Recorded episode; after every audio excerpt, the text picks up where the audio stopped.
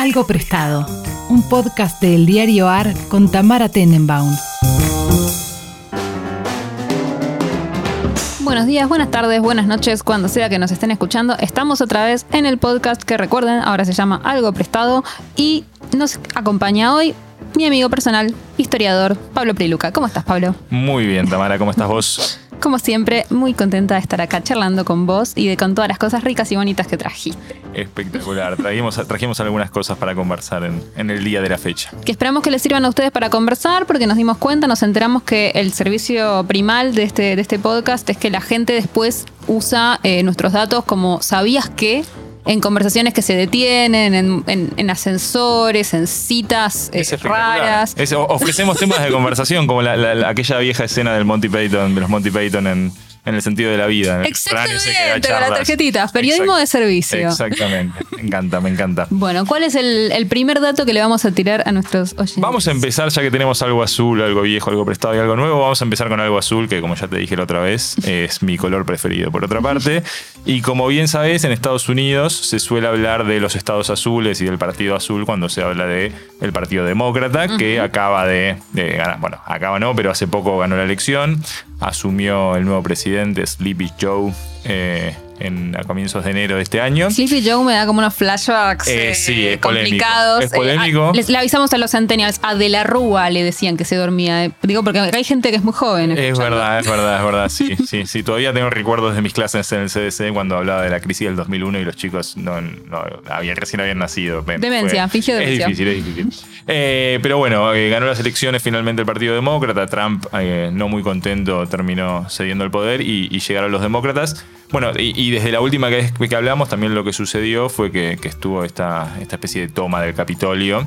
Entonces me parece que hay varios, varios temas para conversar. Uno es, uno es este de la toma, otro es el, finalmente los, los demócratas lograron, controlar el Senado, este, que es un dato muy importante porque Estados Unidos como Argentina tiene dos cámaras, una de, diputados, llamémosla, no son diputados, y una de senadores. La de, la de diputados la, la controla el Partido Demócrata hace tiempo, la de senadores que igual que acá es un poco más conservadora tradicionalmente, eh, la controlaba el Partido Republicano hace mucho tiempo y eh, con una elección que hubo ya en, enero en, Georgia, finalmente eh, ganó las elecciones, el, ganó los dos senadores de ese estado, el Partido Demócrata, y con eso logró alcanzar la, mitad, digamos, 50 votos de los 100, pero como la vicepresidenta Kamala Harris es, es, demócrata, tiene el voto de desempate, lo cual es, es interesante para pensar qué es lo que va a poder hacer o no el, gobierno de Biden, digamos. ¿Sabemos cuáles son las prioridades ahora en términos legislativos? Mira, hoy la, primer, la principal prioridad es, es pasar un, un, estímulo económico que creo que son 1.900 mm, trillones de dólares,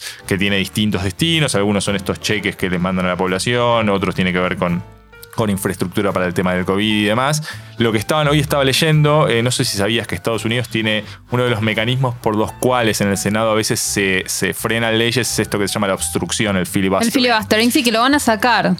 ¿No? O lo van a tratar de. Lo que van a hacer para evitar para esto. Igual, igual para explicar bien qué es para nuestros oyentes. Filibustering básicamente es cuando los senadores de, por ejemplo, en este caso el Partido Republicano, no quieren que se trate algún tipo de, ley que, que, propone el Partido Demócrata. Entonces lo que hacen es simplemente hablar y hablar y anotarse y hablar de cualquier tema para simplemente extender en el tiempo y que no se termine votando nunca. Hay un capítulo de West Wing que pueden consultar para ese caso que se llama, de hecho, si ponen filibuster de West Wing, les sale el capítulo y muestran un señor muy viejito que digamos, arma, arma como un, filibustering y entonces lo que el tipo hace es que se pone a leer, como empieza a leer diccionarios, o sea, lo mismo que como cosas, bueno, lo que, lo que se ve a veces, pero acá, digamos, lo, exageran dramáticamente, pero era por una ley, para algo de su nieto, no me acuerdo, era como muy emotivo supuestamente, pero, pero ahí lo veías al tipo leyendo diccionarios, recetas de cocina, como lo único importante era mantenerse parado, de hecho no te podés sentar, como esa es la regla. Para, los centenias sería, algo así como trolear una elección legislativa. Eh, una, 100%, es, trolling, sí, sí, sí. Exactamente. Pero bueno, tienen una herramienta que se llama, la traducción sería algo así como la reconciliación presupuestaria, que de pasar, digamos, de, ponerse en práctica eh, ese acta, que, es un acta de 1974, los obliga a votar cosas que tienen que ver con el presupuesto en un lapso de 20 horas. Entonces se acaba la discusión. A las 20 horas se termina el debate y se vota, pero tienen que ser cuestiones vinculadas a ingresos fiscales, a gastos, bueno, como este acta que quieren pasar de, de, estímulo de la economía. Entonces, ese es uno de los grandes temas que se está discutiendo hoy y que tiene que ver con el futuro de, Estados Unidos. El otro dato que me pareció interesante para traerte es el gabinete de mm. Biden, porque por primera vez de las 24 figuras más o menos importantes del gabinete hay, hay 12 que son mujeres. este, por primera vez, aparte de la, de, la vicepresidenta, que, es... Eh, que, es People of Color, digamos, en Estados Unidos, que, ya es un dato importante, eh, la cantidad de hombres blancos dentro del gabinete eh, es relativamente baja en términos históricos. Eh, y, me parece que. Y, el otro dato interesante, sobre todo en comparación a lo que había hecho Trump, no tanto a otros gobiernos republicanos, es que Biden recayó en lo que sería el establishment político del Partido Demócrata. Tipos que ya sirvieron en la administración de Obama, que ya tuvieron algún tipo de participación, incluso algunos en la administración de Clinton. Y es común volver a recaer en la política más tradicional de Estados Unidos, mientras que Trump, cuando había hecho el gabinete, había apostado por un montón de outsiders, digamos, de tipos que no habían formado parte de la administración de Bush o de la administración de Reagan, sino que los había traído él a la política. Y eso me parece que es un cambio. Y, va a generar, eh, digamos, o está generando ya roces con el ala más eh, progresista del Partido Demócrata que en general critica a, a, esta vuelta al establishment? Bueno, justamente me parece que que e, ese es uno de los datos a mirar de la política de Estados Unidos, digamos, las tensiones internas, tanto al interior del Partido Demócrata como al interior del Partido Republicano. A juzgar por, por, lo que viene diciendo Sanders, eh, parecería que hoy, o sea, el discurso de Sanders, de Sanders hoy tiene que ver sobre todo con restaurar la fe en la democracia eh, representativa, digamos. Eh, me parece que si bien hay diferencias ideológicas más grandes dentro del Partido Demócrata entre Sanders, Alexandria y, y, digamos, el establishment del Partido Demócrata, las tensiones, y, hoy me parece que la tensión está más puesta del otro lado de la cancha, y tiene que ver con lo que pueda pasar con Trump, que amenazó con que quiere fundar un, Patriotic Party, un partido patriota, eh, y, qué puede llegar a pasar entre el mm. establishment, digamos, o, los sectores más tradicionales dentro del Partido Republicano, y esta propuesta medio outsider de Trump de, cortarse solo. Bueno, a riesgo de, ser el clásico argentino que lee toda la luz de Argentina, se parece un poco a los primeros momentos después del triunfo del Frente de Todos, en el cual, eh, digamos, las diferencias se alisaron por un tiempo que para mí todavía igual persiste, porque las diferencias ya están empezando a aparecer, pero yo creo que todavía tímidamente. Sí, y, si querés trazar un paralelismo que no creo que no al lugar, pero, pero que, que, es interesante para pensar, es bueno, ¿qué pasa cuando tenés un expresidente, guiño guiño, que tiene los votos, porque en definitiva Trump sacó muchos votos, y figuras al interior del partido que quieren ser candidatas o que quieren dirigir el partido. me parece que es una tensión que hoy está atravesando Juntos por el Cambio. Sí, a la oposición, totalmente. Mucha gente está diciendo, bueno, la reta va a ser el próximo candidato a presidente. y Macri no se termina de retirar. Y Macri no solo se no se termina de retirar, sino que tuvo, tiene casi el 40% de los votos en su bolsillo, con lo cual no es tan sencillo sentarse a negociar con una persona que dice, bueno, yo sobre la, meta, sobre la mesa tengo los votos, vos qué ofreces. sí, sí, eh, eh, me parece que en ese sentido puede ser interesante para pensar. Obviamente Trump no tiene nada que ver con Macri y la No, no, por supuesto, es todo paréntesis. Entonces, para, lo que me quedé es que con el filibustering, ¿qué va a pasar?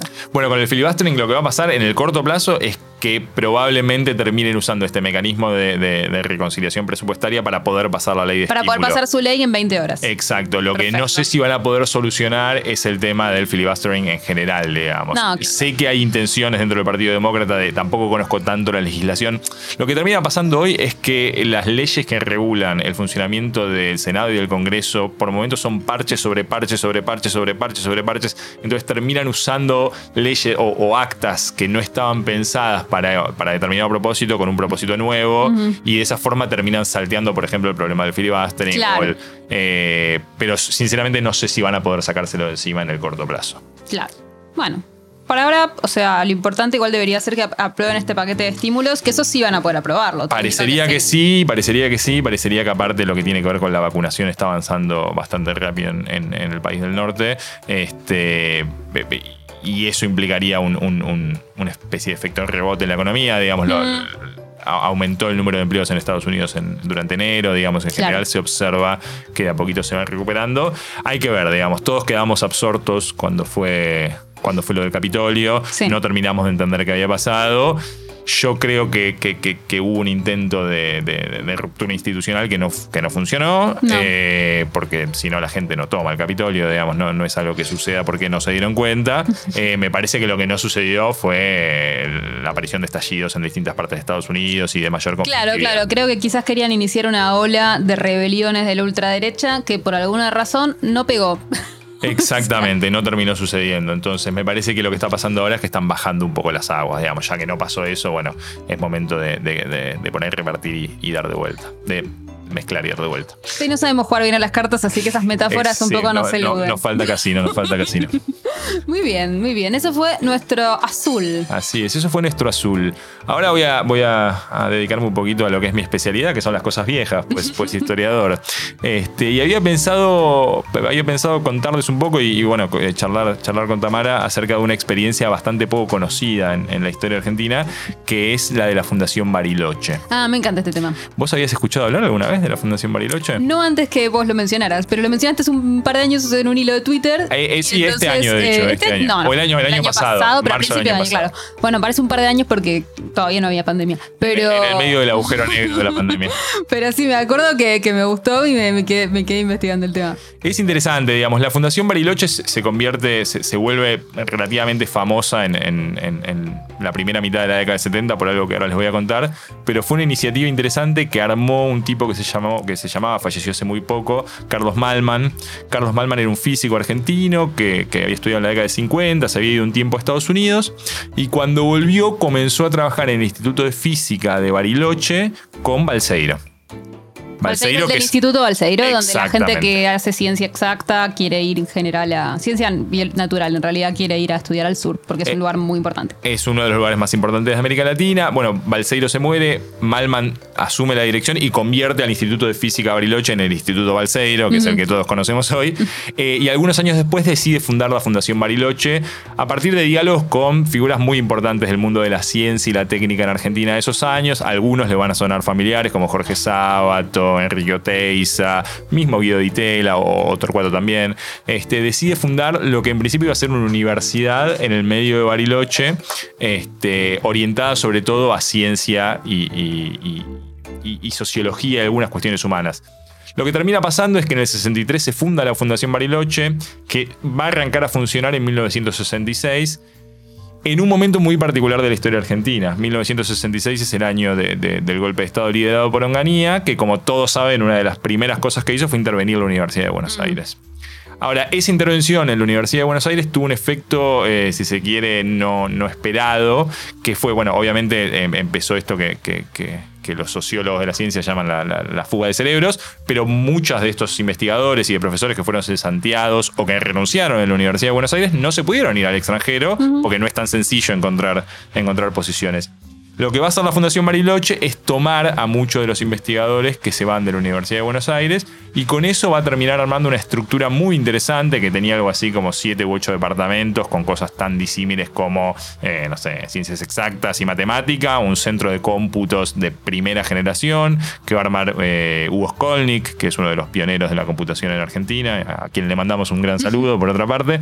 Eh, y va a incorporar, entre otras cosas, a la Camerata Bariloche. Por ejemplo, la Camerata Bariloche va a estar bajo la órbita, para los que no lo Una conocen. orquesta de una- cámara muy importante del- de nuestro país. Exactamente, va a estar dentro de eh, la Fundación Bariloche. Y lo interesante es que todos ellos convivían, en, en términos de trabajo, no, no es que viviesen todos ahí, en una casona que se llamaba Soria Moria, que para los que conocen Bariloche está como cerca del circuito chico, la, la entrada del circuito chico.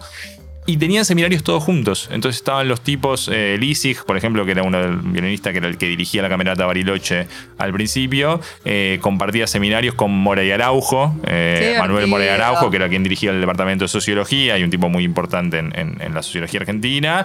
Eh, y por ahí pasó todo el mundo. Todo el mundo, quiero decir, por ahí pasó Durán. Barba. Mirá. Por ahí pasó Atilio Borón. Por ahí pasó, pasó literalmente Todo todo, el el mundo. mundo pasó por la Fundación Everyone Bariloche. who's anyone estuvo ahí. Exactamente, era la creme de la creme.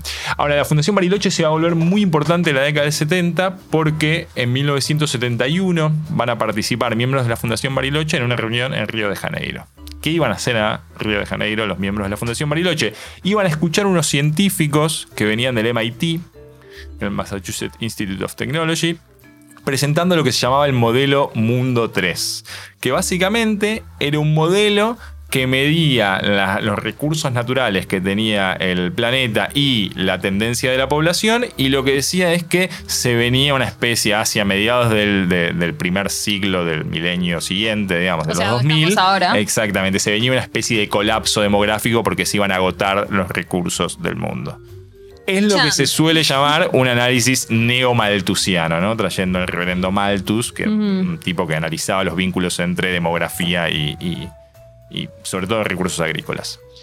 Eh, la Fundación Bariloche o miembros de la Fundación Bariloche van a asistir a esa presentación. Por otra parte, este modelo era un modelo que le había encargado un- una especie de ONG global que se llama el Club de Roma, que todavía Sí. existe, este, fundado por Aurelio Pecheni, que era un, un tipo ligado, si no me equivoco, a Fiat, a una empresa automotriz, y que de hecho había vivido en Argentina mucho tiempo, eso me Mirá. enteré después.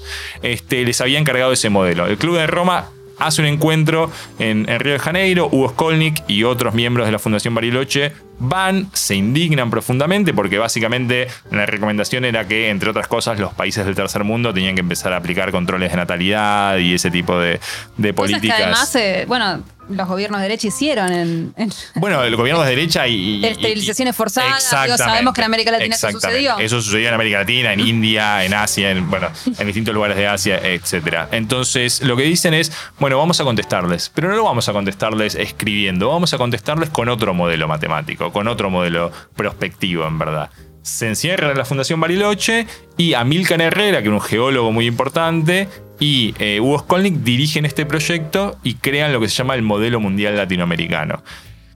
Básicamente, para en resumidas cuentas, lo que hace la Fundación Bariloche es decir, este es un problema político, no es un problema de la relación entre demografía y recursos naturales. El problema es que en determinados países, sobre todo del norte, hay una filosofía consumista y de consumo desmedido de los recursos que hacen que consuman niveles de energía que son insostenibles para la humanidad. Pero el problema no lo tenemos nosotros en el sur, que todavía tenemos que desarrollarnos, el problema es de esas economías centrales.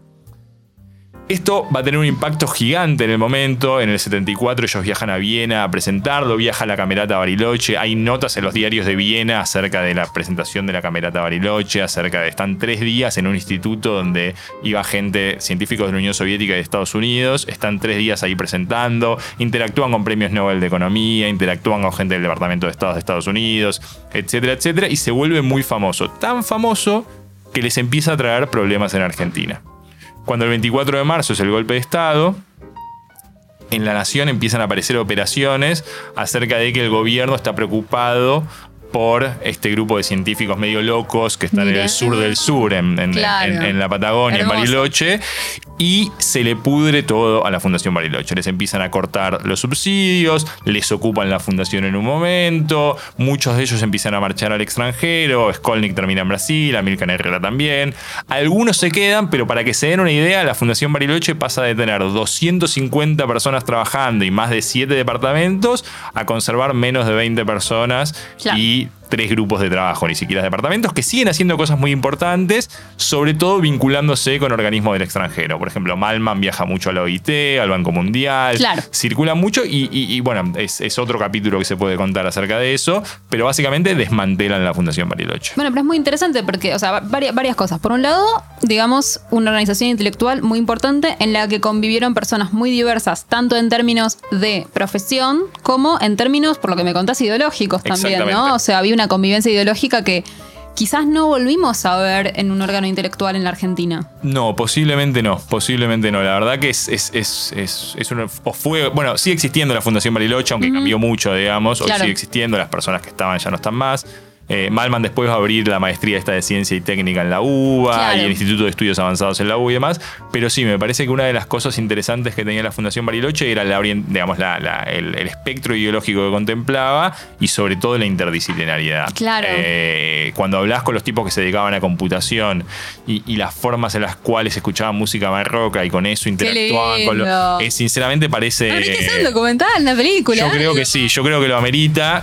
Por otra parte, hace poco hemos podido recuperar, gracias a, y le mando otro saludo a Marisa Arienza, que, que- que era la esposa de Carlos, nos donó todos los papeles personales de Carlos, que para, para quien le interesen están ahora alojados en el Centro Cultural de la Cooperación y se está procediendo a digitalizarlos y ordenarlos para poder crear el archivo, Ah, el O sea, hay archivo Mar-. Malman y abrirlo al público. Que hacer algo con eso. Este, Sí. No, y la otra cosa interesante también es este enfoque ambientalista eh, con, con perspectiva de desarrollo, digamos que, que, que es algo que por mucho tiempo, eh, no sé, había desaparecido, ahora volvió. Exactamente, Pero, pero- pero exactamente. me parece interesante también por, por esto que decías en relación con los países desarrollados, ¿viste? Porque hay como un discurso muchas veces de que los países de su desarrollo no se comprometen con las metas o no se comprometen con el medio ambiente porque no les importa.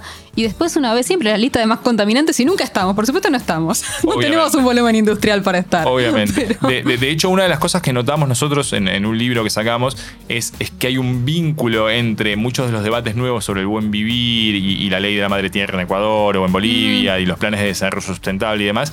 Y los debates que, estaba, que existían en América Latina en la década del 70, porque no era solamente la Fundación Bariloche. Claro. Perón en la década del 70 tiene discursos sobre el medio ambiente y el desarrollo. Eh, Oscar Barsavsky, que fue una figura muy importante de la química y de la ciencia en Argentina, eh, de la ciencia y la técnica en Argentina, tenía un montón de debates acerca del impacto ambiental del desarrollo. Para, sea, dijiste que había un, que sacaron un libro sobre eso. tenemos un libro que se llama De ese- eh, Estilos de Desarrollo y Buen Vivir, que, que si no me equivoco editó el Centro, sí, editó el Centro Cultural de la Cooperación, eh, que se puede conseguir eh, y con, con Claxo, si no me equivoco, y que se puede conseguir fácilmente. Y ahí hay una comparación entre los debates actuales y muchos de los debates que se daban, por ejemplo, en el plan trienal con el que vuelve Perón al poder en, en- en- en el 74. Claro. Debates eh, muy actuales en términos de el impacto ambiental del desarrollo y la necesidad de empezar a prestarle atención a esas cosas y sobre todo para mirar un poco el discurso es hay ciertas pautas de comportamiento y de consumo que nosotros estamos importando de afuera que en realidad eh, y, y- y- y que solo adoptan las clases altas y las clases media altas que no solamente generan problemas ambientales sino que también generan problemas económicos por la fuga de divisas para poder mantener cierto estilo de vida digamos ¿no? que es algo muy discutible y que hoy, No, hoy se, obvio. se- se discute desde otro lugar pero que yo por lo menos cuando llegué a esos debates en la década del 70 me, me sorprendí porque en realidad la idea de desarrollo sustentable y esos debates se consolida más en la década del 80, Claro. digamos, a fines de la del 70 y la década del 80. Eh, así que hay precedentes latinoamericanos pa- para esas discusiones. Ya podés sumarte a los podcasts de El Diario AR para informarte y entretenerte en todas las plataformas, como lo hacemos en nuestra web. Somos un diario nuevo y queremos ser el mejor para vos. Nos podés leer en eldiarioar.com o seguirnos en Twitter en arroba eldiarioar. Ahora pasamos a lo prestado que me encantó, lo que, lo que me prestaste esta semana. Digamos que es prestado por, porque yo diría por dos cosas. Primero porque es un debate que tiene que ver con la blanquitud, porque te voy a contar que yo este año tuve que traducir un libro sobre, el año pasado, tuve que traducir un libro sobre racialización y supe que whiteness se traducía como blanquitud. Ah, mira, no tenía la menor idea. Whiteness se traduce como blanquitud, del mismo modo que blackness se traduce como negritud en general. Así que es un debate que, por supuesto, ya por el vocabulario es un poco prestado, si quieren, de, de- de Gringolandia, pero yo creo que igual es un debate que, que- que tenemos aquí. Me, me parece que es, ahora lo, lo vamos a introducir, me parece que efectivamente es un debate prestado, pero que en última instancia es un debate sobre la construcción de canons. De cánones, Sí, no sé cuál es el de cánones. ¿Cánones? Eh, bueno, sí, cánones, igual que brutazo. y lo voy a no buscar. Yo no es una saber publicidad de colchón lo que estamos haciendo. Eh, la, Bueno, la cuestión es la siguiente. Hace un, bueno, ya dos años, porque fue en 2019, eh, en una conferencia de estudios clásicos, eh, la Universidad de Princeton tiene un, un- se dedica a historia, digamos. Ellos, los que hacen historia antigua, a diferencia de Argentina, están en un departamento de clásica junto con los que hacen latín, griego y ese tipo de cosas. eh, incluso, creo, cosas arqueológicas y demás. Eh, planteó, este es un profesor que, que es, es un inmigrante que vino de cuando era muy chico de, de República Dominicana a Estados Unidos. Digamos su nombre Tuvo- completo. ¿Cómo? Eh, Dan El Padilla. Dan Perdón. El Padilla. Así es. Eh, estuvo indocumentado durante buena parte de su vida viviendo en Estados Unidos. Logró conseguir por un fotógrafo que lo conoció. Tiene una historia de vida apasionante que está contada en esta nota, que después podemos dejar el link en Sí, después lado. dejamos el link, pero, pero sí, es una nota sobre Eh, Dan. El Padilla, New York Times. Si, si después no quieren buscar el link, ponen New York Times, Dan El Padilla y lo van a Y encontrar. sale, exactamente. Entonces, eh, bueno, él logró, gracias a un fotógrafo que lo conoció, logró estudiar, terminó estudiando en, en Princeton, después hizo un máster en Oxford, un doctorado en Stanford y ahora es profesor en Princeton. Pero es un tipo que viene de, de- de una situación complicada, digamos, y que conoce el mundo de, la- de los inmigrantes en, en- en Estados Unidos de primera mano, digamos. Y él lo que planteó en esta conferencia fue algo que, que- no es que sea tan novedoso, porque ya lo han dicho, pero que, que él lo plantea con una disruptividad muy fuerte, que es los estudios clásicos, los estudios sobre Roma y, Gres- y, la Grecia antigua, son parte constitutiva de los discursos eh, racistas en Occidente, sobre todo en Estados Unidos, digamos. Y eso como se. y planteando que tal vez sea necesario destruir el campo como tal. Exacto. ¿no? Eh, eso obviamente generó un montón de ruido, hubo gente que lo discutió eh, de forma bastante vehemente. Sí, de hecho Eh, ahí en la nota lo cuentan que, que- que una señora se paró y se ofendió. Aparte lo más gracioso es que la señora se había ofendido justamente por las razones por las cuales el campo habría que dinamitarlo, básicamente diciendo, esta es la historia de Occidente, no podemos abandonarla, porque es Occidente y Occidente es muy importante. Bueno, bueno, señora, justamente lo que estamos discutiendo. Exactamente. Cálmese. Exactamente, eh, fue muy sintomática esa intervención. Él después de eso empezó a salir en los medios porque se empezó a levantar esto, empezó a recibir un montón de amenazas, correos electrónicos, eh, acusando, bueno, eh, insultándolo y demás. Pero me pareció que es una discusión interesante porque lo que plantea es en base a qué se construyen los cánones, digamos. O los cánones. Cánones, ¿Cómo creo que vamos a ir decir con cánones. Sí, sí. Eh, y, y- y en ese sentido es cierto que los modos en los cuales nosotros pensamos, lo digo yo como historiador formado en la Argentina, pensamos en la historia, están eh, indisociablemente ligados a la idea de que Occidente como tal surge en Grecia y Roma. Más o menos conscientemente, digamos. Hoy está claro que nosotros sabemos que hubo procesos eh, de, de- emblanquecimiento, como se suele decir, y, de construcción de, un- de una occidentalidad eh, blanca eh, y, masculina, sobre todo. Pero me parece que, hay mecanismos en la en en la propia, el propio funcionamiento del campo que a veces no están tan puestos en cuestión, digamos. ¿no? Ujú. Y, y- y me parece que son debates que trascienden a los estudios clásicos y que tienen que ver con las formas en las cuales nosotros, cómo vamos a enseñar historia de la literatura argentina sin incluir a A, B y C. ¿Cómo No, y, vamos y a no dar... solamente eso, sino yo siempre pienso como en la cuestión sur-sur, ¿no? Digamos, en, en Argentina, eh, bueno, otra cosa que me tocó traducir el año anterior, el año pasado también, sí, fue un libro de una feminista india. Nosotros, de pensamiento indio, no circula nada. No nada de nada. Y la realidad es que en los últimos 20, 30 años, yo creo que las cosas más interesantes salieron de ahí, por lo menos en lo que me parece, lo que yo sigo, que es pensamiento feminista y, y- y- y pensamiento, qué sé yo, sociología de la cultura, muchas cosas que sigo. Siento que las cosas que salieron de ahí son valiosísimas y no llegan acá en lo más mínimo, cuando a veces encima son muy fáciles de traducir, porque en general por una cuestión de colonialidad, en India se escribe mucho en inglés, entonces no es difícil traducir esos Para materiales para... O sea, yo lo he hablado con, con colegas y con, y con amigos que, que también, en, en mi caso, yo hablo de historia, porque, pero en filosofía debe pasar algo parecido. Muy linda, que se las recomiendo a todos, que es editorial Empatía, Me que traduce imaginar, literatura eh, africana al sí, español y encima al, pero al que nosotros cursamos materia, o sea, Y- nosotros y cursamos una digamos, carrera sin es la saber primera vez que se prácticamente traduce nada de que hoy es el, la principal potencia en ascenso económica del mundo, que es China. Por supuesto. Eh, no sabemos nada de la India, digamos, y, y por ahí dedicamos, tenemos una materia que es historia contemporánea, en la cual se dedican semanas y semanas al nazismo y al fascismo, y no sabemos que hubo un señor que se llamó Nehru en la India, que lideró un proceso de independencia. No, y me lo acabo- fue- me acabo de enterar. eh, no sabemos qué fue, eh, quién, no sé, no sabemos nada sobre el movimiento de países no alineados, no sabemos sí, nada sobre. por eso yo pienso lo mismo. Yo creo que hoy hay muchos cuestionamientos, pero hay algo de la formación básica que sigue siendo así, espe- especialmente eso, en, ni hablar en el colegio, pero también en la formación de grado, sobre todo. Y, y- y- y sigue siendo, y me parece que, que- que las resistencias a poder modificar eso aparecen en, en- en- en cuando uno dice, bueno, pero ¿cómo no vas a saber? Exactamente. Y, me parece que ¿Cómo ahí no vas a ver mecanismo. Grecia y Roma? ¿Cómo no vas a leer Grecia en Roma? Exactamente. ¿Cómo no vas a leer a, eh, no sé, a Foucault? Eh, Sí, sí, sí, ¿Cómo no vas a leer? Y, y pasa cuando uno arma bibliografías, ese tipo de cosas que tiene que tomar decisiones y que uno tiene que tomar decisiones en términos de. de- es una discusión, no, no me quiero poner. Vos sabés más- mucho más de esto No. que yo, pero be- be- benjaminiano, digamos, ¿no? Pero eh, con esta idea de que todo documento de cultura es un documento sí, de sí. barbarie y en definitiva, bueno, ¿cómo hace uno para reponer esas voces silenciadas?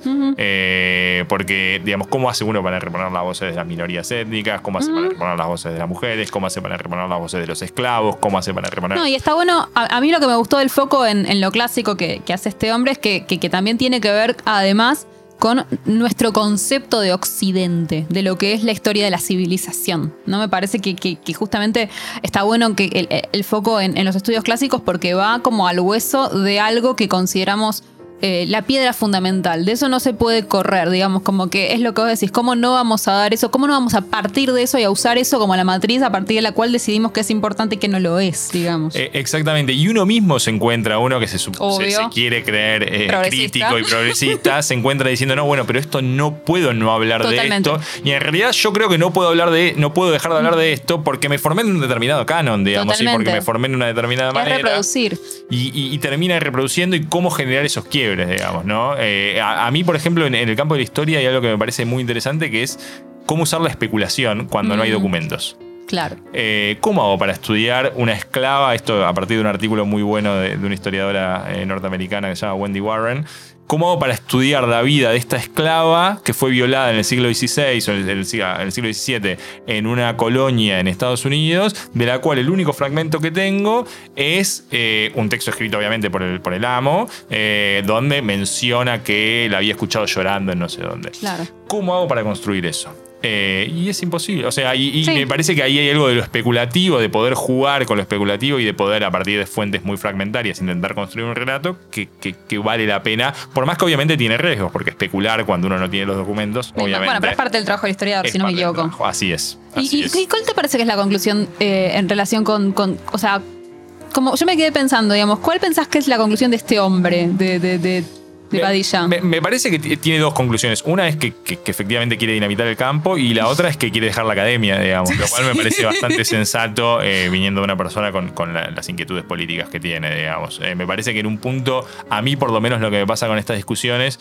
es que darlas con académicos me deja de importar.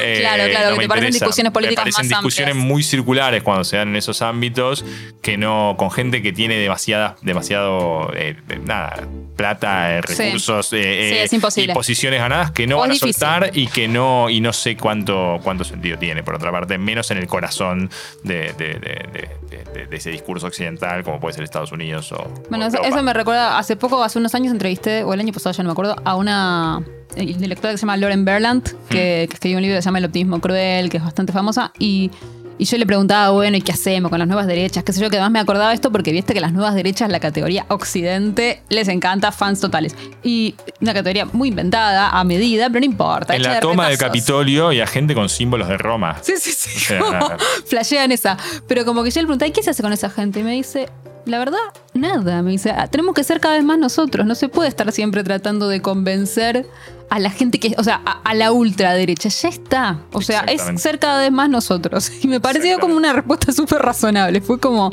realmente, como que ella decía, en algún, momento, en algún momento tenés que pensar, yo estoy acá sentada discutiendo con un tipo que tiene 20 millones de, de- de empresas en herencia. Yo, ¿Está bien que yo pierda el tiempo en este debate con esta persona? Quizás no.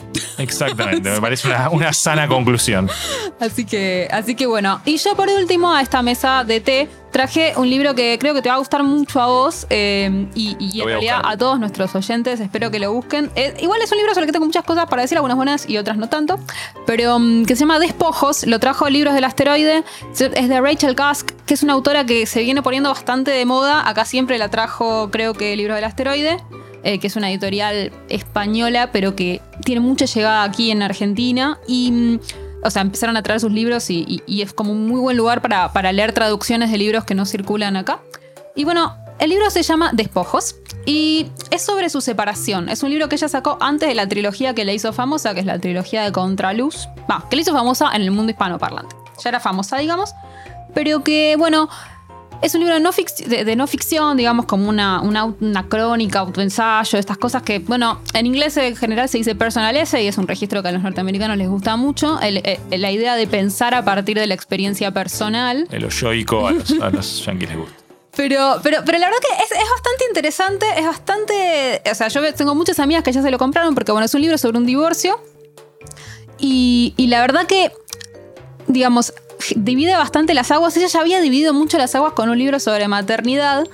Porque, ¿Por qué? porque eh, creado 2001. Porque un poco lo que hizo ella, lo que, lo que hace ella es un poco. Si tuviera que usar una palabra, diría que es post-feminista. a ver En el sentido de que es una autora que claramente comparte ciertos postulados feministas más o menos básicos, pero que también habla de, eh, digamos, algo así como, bueno, la, vida contemporánea, la maternidad contemporánea, eh, de estar haciendo todo todo el tiempo. no nos hizo felices, o por lo menos a mí no me hizo feliz. Que también igual esa discusión aparte entre la diferencia entre no nos hizo felices y no me hizo feliz, es, es parte del asunto. Porque en general cuando alguien escribe, y especialmente esto pasa cuando una mujer escribe sobre maternidad, se interpreta que está hablando de la maternidad. ¿no? Tengo una pregunta, Sí, profesora. por favor. La, la maternidad contemporánea siendo la maternidad. eh, Clase media alta, eh, con ciertos privilegios. Ok, ok, ok. El, el caso del divorcio de ella es bastante interesante igual, porque ella se queja de dos cosas y me pareció muy gracioso, o sea, como en el divorcio. Porque ella tiene como dos puntos tremendos que son muy difíciles en el libro eh, y que a veces es un poco autoindulgente, pero que son interesantes porque es un caso singular. Primero que ella lo va a tener que mantener al, ex marido porque era la- como la, la, la breadwinner principal y el abogado le explicó, mira, sí, lo vas a tener que mantener vos, o sea, vos le vas a tener que mandar eh, la, la mesada. Y ella, indignada, en el fondo sin saber por qué, porque en realidad es así, o sea, siempre es así, digamos. Ella indignada pensando, él es el varón, esto no funciona así. o sea, pero la verdad es que vos ganabas más plata, se acabó. Se acabó. No solamente ella ganaba más plata, sino que además él se ocupaba más de las chicas, lo cual está en el libro. Entonces es. Y bueno, es así. Es interesante. O sea, pero es un caso interesante por eso, porque también ella encontrándose con su propio prejuicio, ¿no? A la vez, igual, para mí lo hace de una forma bastante autoindulgente. Y, y por otro lado, la otra cuestión que es casi contradictoria con esto que te estoy diciendo. Es que cuando ellos se ponen a negociar cuánto tiempo se quedan los chicos, él dice 50-50. Y ella dice, no, no, las chicas son mías. A Ah, ella le agarra como una cosa medio atávica, de yo las parí, entonces son mías, que dice, que ella también dice, va en contra de todos mis principios. Qué interesante. No lo puedo evitar.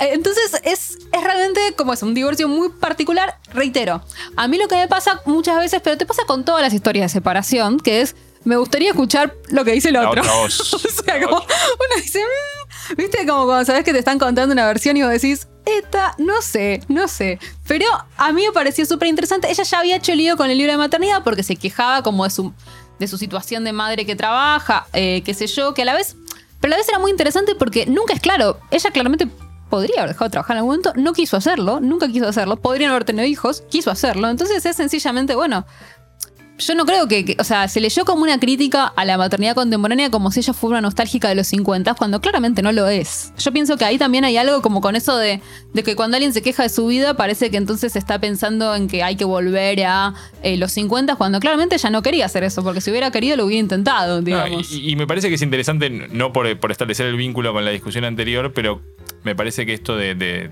que, que- que lo atravesamos, me, me parece eh, casi todos y todas, esto de que, bueno, una cosa es entender que hay determinadas prácticas y formas y lógicas de vincularse Sí, sí. que uno tiene que cambiar, pero eso no implica dejar de reconocer que uno está formado en una determinada matriz y que modificar esa matriz no es tan sencillo como racionalizarlo. digamos. No, no, no, totalmente. Yo creo que justamente lo interesante es que se trata de eso, que es una persona que por supuesto intelectualmente comparte todos nuestros postulados progresistas y feministas, pero que se encuentra con, bueno, con ciertos, ciertos prejuicios propios y también con ciertas situaciones que no son de fácil solución, porque a mí lo que me pasa con toda esta discusión que me parece muy interesante sobre el tema de la maternidad y, y- y- y el trabajo, que igual ella lo dice muy bien, que es, no sé, o sea, ¿por qué lo- los varones lo, vienen resolviendo hace mil millones de años? Y, y nosotras nos sentimos muy mal con esto. ¿Por qué yo me siento culpable cuando estoy en el trabajo y culpable cuando estoy con mis hijos?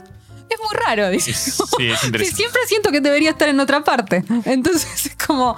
Y, y- y- a lo- y- mi- no sé, lo- los maridos de mis amigas están en, cuando están en la oficina, están en la oficina, cuando están en la casa, están en la casa. Y no les ya preocupa. está. Entonces, eso me parece como. La verdad que toca un tema eh, muy al hueso. Eso, tiene momentos autoindulgentes, pero también es una mina muy inteligente. Y yo creo que, que a mí hay algo que me gusta, que eh, es como una inteligencia. Sin miedo y sin compromisos. Efectivamente ya la han criticado mucho, madres de todo tipo, las madres con apego la critican, las madres sin apego la critican, todo el mundo la critica y ella sigue haciendo lo mismo. Y eso a mí me parece muy valioso en una época en la cual eh, todos, y me incluyo, estamos muy atentos a no quedar mal con nadie, porque no nos bancamos eso y, y a, y a eso que llamamos la corrección política, que ya nadie sabe qué es, pero en realidad tiene que ver con, sobre todo, no sufrir, que no me critiquen, que no me digan que estoy haciendo las cosas mal. Y, ella y que no se masifique eso. eh, Exacto, en redes o lo que sea. A ella le va bárbaro eh, con sus libros, a todo el mundo los lee, pero después hay mucha gente que le tira odio. Y la verdad que me parece como una posición además inclasificable en ese sentido, porque no es conservadora, tampoco es del todo feminista, es una posición muy inclasificable y a la vez cuenta un divorcio que igual también, otra vez como para poner paréntesis, a nosotros nos puede sonar muy siglo XXista muchas cosas, porque es como un divorcio que ella lo toma como un nivel de tragedia que quizás ya no sentimos que los divorcios tengan ese nivel de tragedia. Es una mujer un poco más grande que nosotros, debe tener más o menos la de mi mamá, pero, pero igual es, es bastante interesantísimo eh, eso, ese enfoque. Así que bueno, yo les recomiendo muchísimo, creo que te va a gustar mucho a vos. Lo voy a buscar, lo voy a Así que bueno, esta semana terminamos acá. Nos vemos la semana que viene con Buji. Y Pablo, muchísimas gracias por estar. Nos vemos el mes que viene. Muchas gracias, Tam. Nos vemos el mes que viene. Fue un podcast de eldiarioar.com. Encontranos en Twitter y Facebook como El Diario Ar.